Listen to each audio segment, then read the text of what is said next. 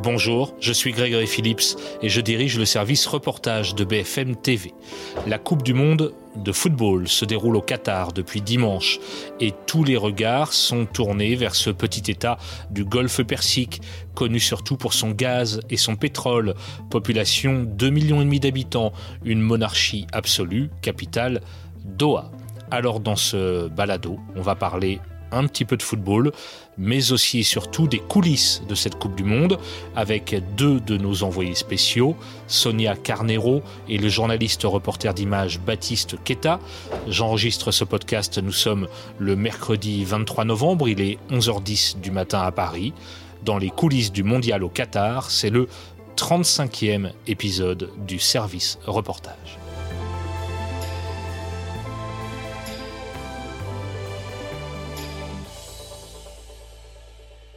Bonjour Sonia et Baptiste. Salut. Bonjour Greg.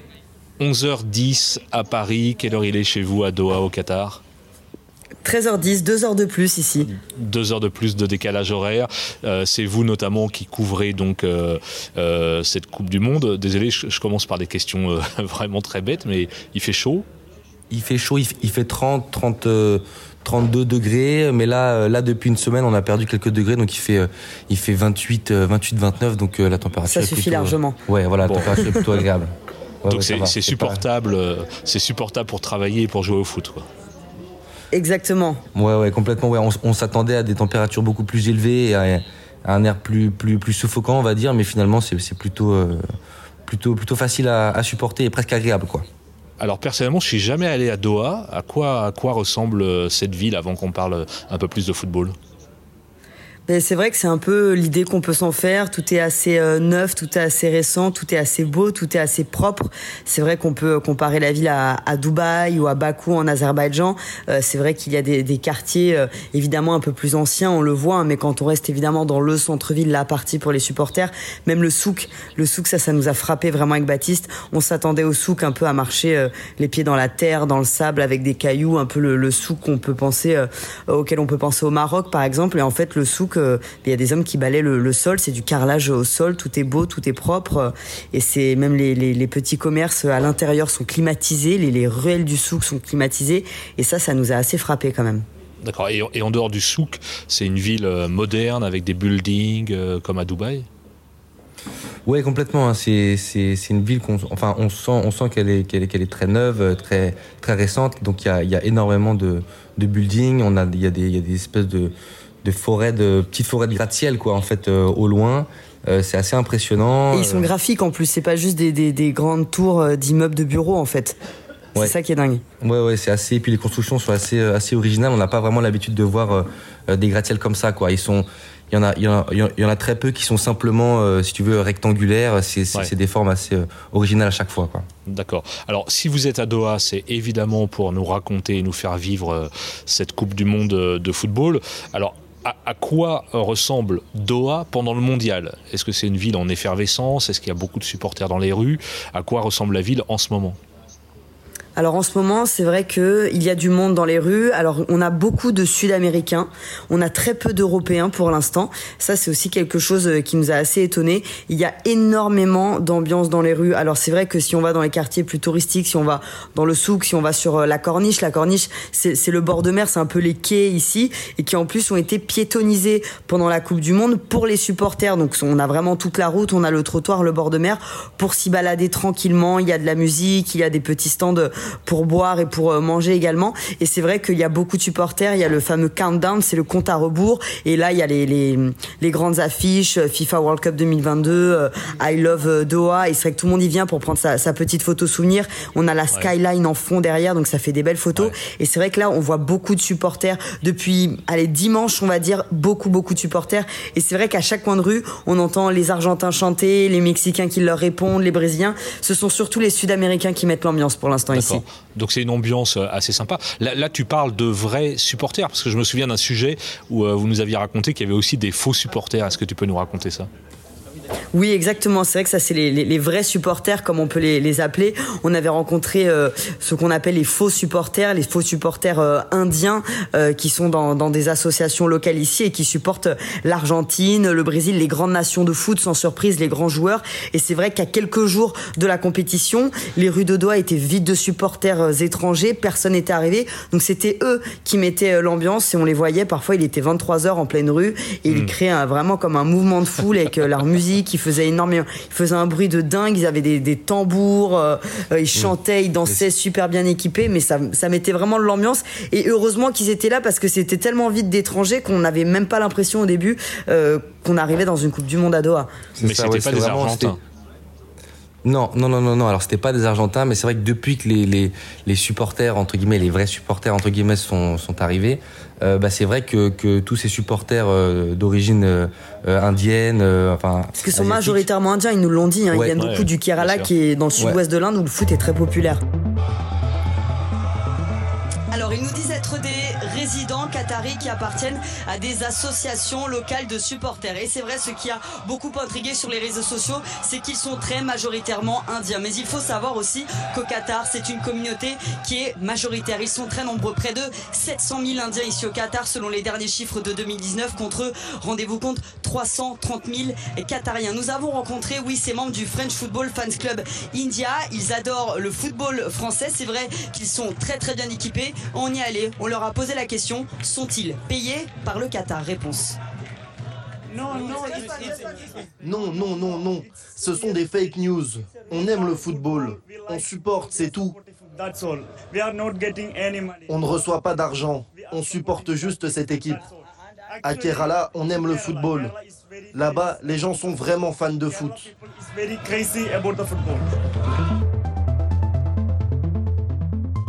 Eh ben on les voit plus du tout maintenant quoi. En fait si, tu veux maintenant ils sont ils sont fondus dans la masse et en fait euh, euh, bah, simplement voilà maintenant il y, a des, il y, a des hordes de supporters euh, mélangés quoi.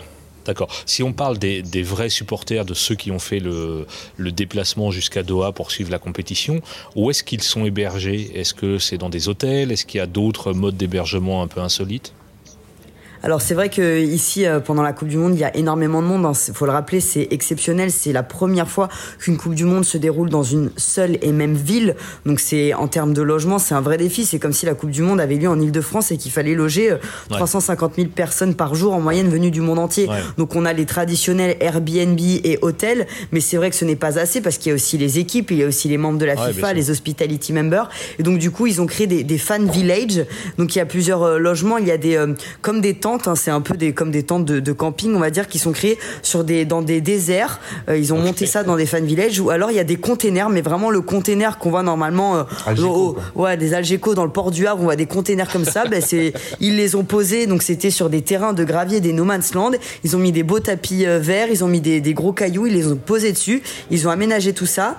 Ils ont fait des fan zones aussi avec, on peut regarder des grands écrans. Ils ont mis des petits commerces là et comme ça les gens viennent dormir là. C'est toujours près du métro parce qu'il faut que ce soit euh, évidemment facilement euh, accessible euh, après pour aller en centre-ville de Doha. Et du coup, des gens logent là-dedans. Et c'est vrai que c'est aussi moins cher parce que pour les supporters, c'était aussi une question de budget. D'accord. Mais, mais, quand tu vas, par exemple, filmer ces supporters qui sont hébergés dans des containers, est-ce que tu peux filmer ça normalement? Est-ce que c'est compliqué? Est-ce que c'est un peu tabou comme sujet? Alors c'est euh, bah, justement c'est un petit peu notre notre tournage euh, d'hier. En fait il y a, y a, toute une partie qui est euh, qui est, qui est terminée, qui est, qui est, qui est bien bien faite. Les toutes les finitions sont sont sont sont, sont là. Je veux dire les tous les logements sont, sont, sont prêts. C'est même sympa. Hein ouais, c'est même plutôt sympa. Et puis, l'ambiance est bonne. Il y, a des, il, y a des, il y a des commerçants qui sont là aussi pour, pour, pour vendre à manger. Enfin, je, voilà. je veux dire, tout, tout, tout se passe bien. Et il y a une autre partie en fait de ces logements en Algeco, une autre partie qui elle est pas du tout terminé. Euh, on, peut apercevoir des, des, pelleteuses et puis, et puis toute une armée de, de, petites mains qui sont là pour, pour justement nettoyer les algécos qui sont pas encore tout à ah fait euh, prêts à l'emploi. Ah, alors que la compétition a débuté. Alors que la compétition a, a, a, débuté et que surtout euh, certains supporters sont déjà arrivés. Dans les allées, beaucoup de supporters se plaignent et pendant que nous filmons les containers en cours d'installation, un homme s'approche il se présente comme étant responsable du site. Vous avez une autorisation pour filmer? Il nous emmène alors à l'abri des regards et souhaite voir nos images. Vous pouvez supprimer cette image? Non, désolé. Il tente ensuite de nous intimider. Ne créez pas de problème dans le pays. Cela peut prendre des proportions énormes. Vous n'avez pas idée. Les choses sont très tendues et vous passerez une mauvaise journée. Et je ne veux pas que vous passiez une mauvaise journée. Le Qatar était-il prêt pour gérer cet afflux de supporters? Ce Français en a fait les frais. Pour 200 euros la nuit, Yvan ne s'attendait pas à un tel accueil. C'était sale partout. Vous savez, la poussière de chantier, euh, jusque sur les lits. euh, les photos étaient bien sur le site internet et vous arrivez, c'est autre chose. Nous filmons cette fois discrètement. Des dizaines de personnes installent et nettoient les logements. Nous croisons deux autres Français arrivés quelques heures plus tôt et qui comptent déjà quitter les lieux. Il n'y avait pas d'eau. L'électricité, la clim, elle marche pas. Elle est branchée, mais elle marche pas. Et voilà. La douche, surtout, c'était comme ça. Quelques heures après notre tournage, près de 200 personnes étaient transférées, relogées, mais on ne sait pas dans quelles conditions.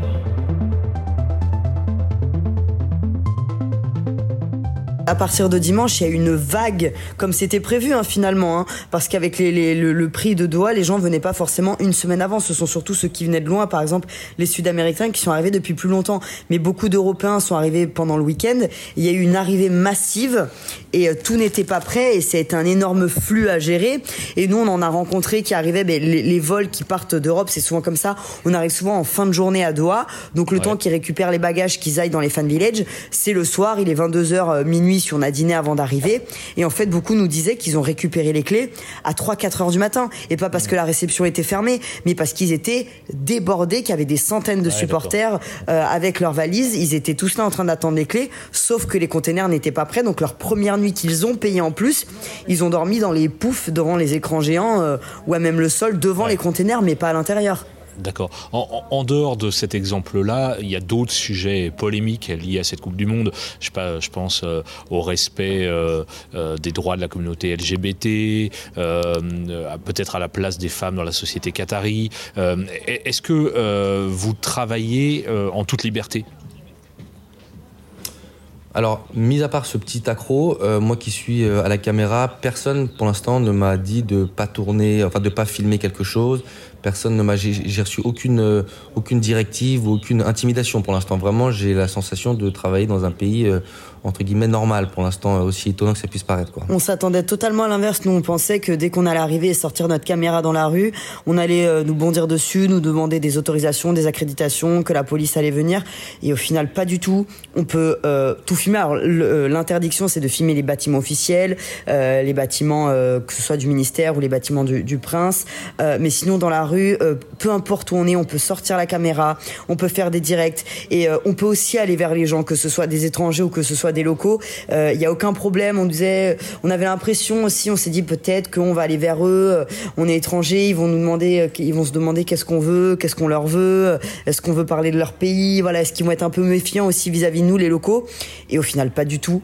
Euh, on peut travailler vraiment euh, simplement. On, on peut aller vers tout le monde, que ce soit le commerçant ou le ou le local, le Qatari dans la rue. Euh, on est quand même très très bien accueillis par rapport à ça. Il c'est pas du tout. On s'attendait pas à ça vraiment avec tout ce qu'on entendait. On pouvait s'attendre à l'inverse. Et même le côté aussi, euh, même le côté vestimentaire, en fait, on avait été un peu briefé euh, avant de, venir. Et puis c'est vrai qu'on s'attendait à ce que les hommes, enfin que, aucun homme ne soit en short, qu'aucune femme ne soit en, jupe ou même avec des débardeurs. Et là, pour l'instant, il y a, y a, aucune, on n'est absolument pas réprimé à ce niveau-là. C'est-à-dire qu'on sent qu'on on a l'impression, en tout cas, qu'on peut s'habiller vraiment comme on veut.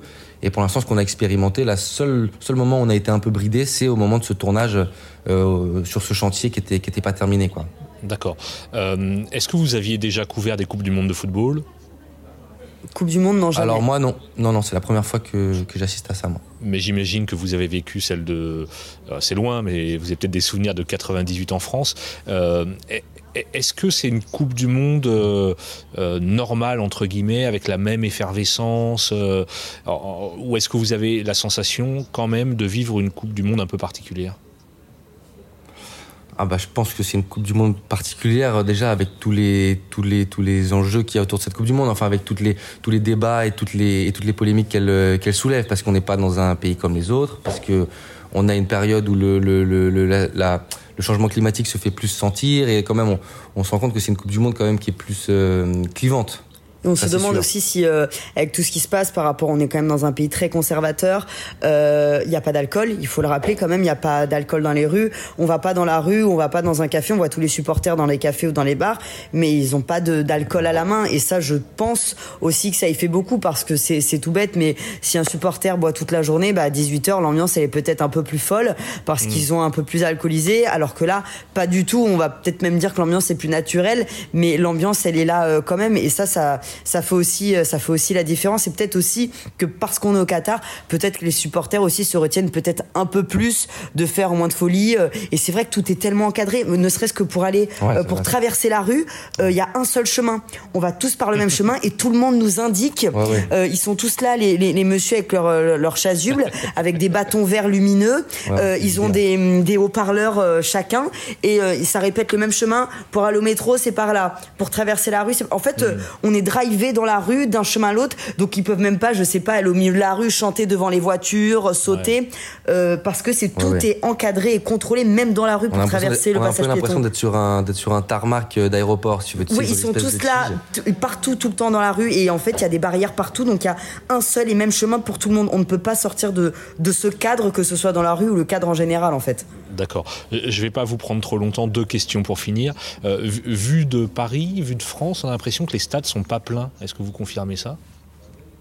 Mais c'est vrai que quand on voit à la télé, les stades sont pas pleins et c'est vrai que de la part des supporters, on a un peu de son cloche. Il y en a qui nous disent qu'ils ont l'impression qu'il y a beaucoup de monde, euh, qu'il y a beaucoup de supporters, qu'il y a une bonne ambiance et d'autres, et c'est vrai que nous on l'expérimente, on cherche encore les supporters français à Doha. Alors c'est vrai que ce qui fait la différence, c'est qu'il n'y a pas de Casa Bleu, vu que c'était le Qatar, il n'y avait pas de grosse organisation où les supporters français logent au même endroit, comme on peut le voir plus souvent dans les autres compétitions. Donc là, ils sont éparpillés dans la rue. Donc après, on en trouve au compte-goutte. Mais c'est vrai que c'est pas, euh, c'est on, on, se voit pas, on va pas dans la rue, on trouve pas 50 supporters français d'un coup qui font la fête en fait. C'est surtout ça. Et c'est vrai qu'ils sont pas pleins et il y a encore des billets à vendre. Il y a encore des billets à vendre et, et, et lorsque nous on tourne aux abords des stades et que on fait des on fait des sons de sortie de, de, de supporters, euh, les stades commencent à se vider très tôt dans le match en fait. C'est les, les, les, supporters commencent pas à partir à la 80e minute quoi. Si tu veux à la, à la, à la 70e ça commence. Voilà les gens partent déjà dès la 70e. C'est à cause de la clim. Comme, alors, alors non, non, non. Alors, je, alors ça, bon, je pense pas, mais, mais, mais c'est en fait, je pense que surtout il manque ce, ce cette espèce de bah, bah, bah, la ferveur populaire euh, euh qu'a qu le football, quoi. Oui, on a l'impression qu'il y a un, spectacle et ils partent un peu avant la fin. Alors que normalement, le match de foot, euh, si en plus t'es le supporter, voilà, t'as as fait 7000 ouais. km, t'as payé, euh, ben, tu vas jusqu'au bout. T'es presque voilà. même le, dernier à sortir du stade parce que tu veux profiter de l'ambiance, ouais, parce que t'as payé beaucoup d'argent voilà, pour ça. Et à 20 minutes de la fin, ça, il sort tranquillement. Le petit côté tellement de choses. Voilà, le, le, petit côté irrationnel du, du qui est lié au football, enfin habituellement, là, là, là, c'est pas là quoi. On sent que les gens sont un peu plus dans le calcul. Ils se disent bon, pour éviter les bouchons, on part dès la 70e ou dès la 75e minute. Et le match à la 75e, enfin, c'est pas du tout fini pour ceux qui, qui sont un peu fervents, euh, enfin des, des fervents ouais, ça, supporters. Ça nous, a, ça, ça nous a assez frappé, oui. Ouais, un, un, mot sur le sport quand même. Euh, ouais. On a vu l'équipe de France s'imposer face à l'Australie. Quel est votre pronostic pour la suite de la compétition? Alors, alors, alors c'est peut-être la question la plus difficile. C'est vrai qu'on en parle beaucoup entre nous. Euh... Euh, alors, alors, alors, moi personnellement, qui suis plutôt optimiste, euh, plutôt optimiste, euh, ben moi je pense que l'équipe de France va aller très loin. Je pense que voilà, je pense que qu'il y a, y, a, y a des joueurs qui vont qui vont pouvoir prendre la place qu'ils auraient peut-être pas pu prendre si euh, si les si les anciens tauliers étaient avaient été dans le vestiaire. Et non non, moi je pense que que la France va faire un beau parcours carrément. Sonia? C'est vrai qu'après le match de, de, la France face à l'Australie, on, on, en attendait beaucoup de savoir sans Karim Benzema comment ça allait se passer. Et quand on voit le match d'Olivier Giroud à 36 ans, le match qu'il a fait et à quel point il a encore répondu présent, c'est vrai que c'est très rassurant pour la suite. Moi, mon prono, je, je les vois pas euh, retourner en finale euh, et gagner euh, parce que c'est très incertain. Et moi, je vois peut-être aussi une, des équipes surprises euh, en fin de parcours, dans les quarts de finale, dans, dans les demi. On a déjà vu des surprises dans les premiers résultats, mais euh, non, ils vont pas se ils vont, pour moi, ils vont pas se ressortir tôt. Hein. Ils vont faire un beau parcours parce qu'ils ont une très belle équipe. Mais je, je vois pas la victoire finale quand même pour l'équipe de France. Bon, bah écoutez, on, on, verra bien dans les prochains jours. Profitez bien de cette Coupe du Monde parce que je pense que pour deux journalistes, c'est quand même un événement euh, intéressant à couvrir et, et, même passionnant dans ouais. un pays comme le Qatar. Euh, ah ben, on, on se le dit, on se l'est encore d'hier, on est des, ouais. ouais on se l'est encore d'hier, on est des privilégiés. Quand on allait au stade voir le match des Bleus, on s'est dit, vous vous rendez compte, on va au stade voir le match des Bleus, on est à Doha, c'est incroyable. Beaucoup bon. de chance. Et bah profitez bien tous les deux et racontez-nous ça tous les jours sur l'antenne de BFM TV. Avec plaisir. Merci Greg. Merci Greg. Ciao, bonne journée. Salut. Salut.